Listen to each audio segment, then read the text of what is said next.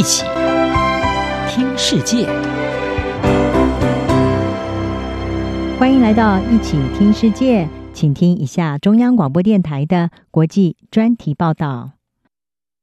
二零二零年，全球遭遇了二零一九年冠状病毒疾病，也就是 COVID-19 疫情大流行的冲击，也导致各国为了要遏制病毒的扩散，实施严格的封锁措施。其中，对教育伤害最大的就是关闭学校，也导致全球有无数的学生他们的正常学习遭到了中断。而根据联合国教科文组织的一份报告，在过去一年 COVID-19 疫情大流行当中，全球有超过八亿名的学生，大约是占了全球学生人数一半以上，他们的学业持续的受到严重干扰。而报告指，这些学生获得面对面授课的机会，因为封锁措施完全中断的时间，去年平均大约是有三点五个月。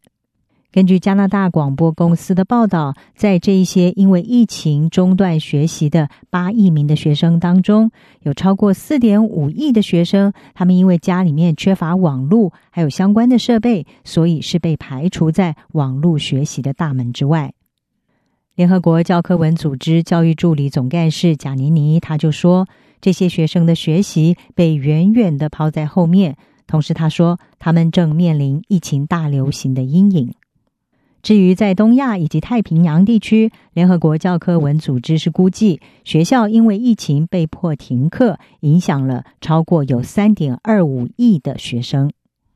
虽然去年夏天疫情趋缓的时候，东亚以及太平洋地区大部分国家重新开放学校了，但是学生的学习仍然经常的受到疫情影响。平均而言，学童几乎每隔一天就会缺课一次，甚至在菲律宾。整个二零二零年，大部分的时间学校一直是关闭的，而印尼大多数的学生也遇到类似的情况。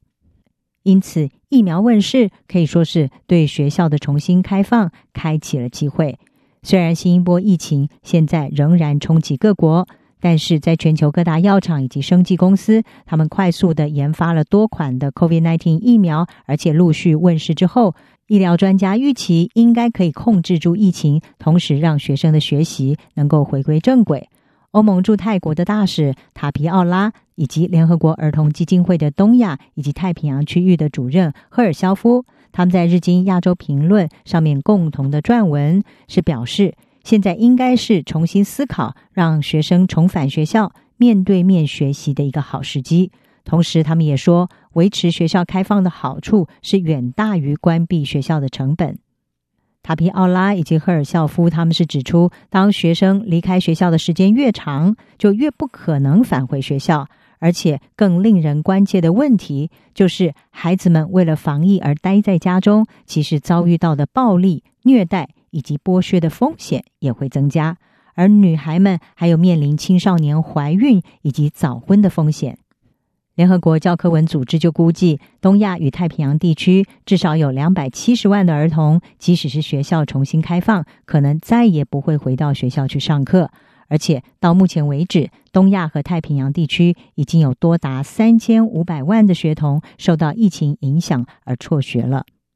塔皮奥拉跟赫尔肖夫也说，为了要重新开放学校，联合国儿童基金会以及欧盟已经敦促各国政府要将学校的老师列为跟第一线医护工作人员还有高危险人群一样，应该优先的来接种 COVID-19 的疫苗。而对于教师接种疫苗，尽快的让学校运作回归正常，美国的防疫最高官员、国家过敏与传染病研究院的主任佛奇他就说，除了教师以及学校工作人员接种疫苗之外，其实还必须要有其他的防疫配套措施。根据今日美国报引述佛奇的话说，为了让学校重新开放，每个人都想要以尽可能最快的方式让教师们接种疫苗。不过，他说，除了接种疫苗之外，学校需要有更多的经费来购买口罩，以及利用快速抗原检测，也就是找出正处于感染中的患者等等这些间歇检测的方式来对抗疫情。同时，他也说，学校不需要利用比较昂贵但是敏感度可能更高的核酸检测，也就是 PCR 检测。佛奇也说。在我们让所有的孩童都返回学校之前，我们不可能回到正常的情况。而教育是百年大计，对于人类未来发展至关重要。在 COVID-19 疫苗的帮助之下，或许现在正该是重新思考，让学校重新开放，学子们早日回归正常学习的一个适当的时机。以上专题由张子清撰稿，海青青播报。谢谢您的收听。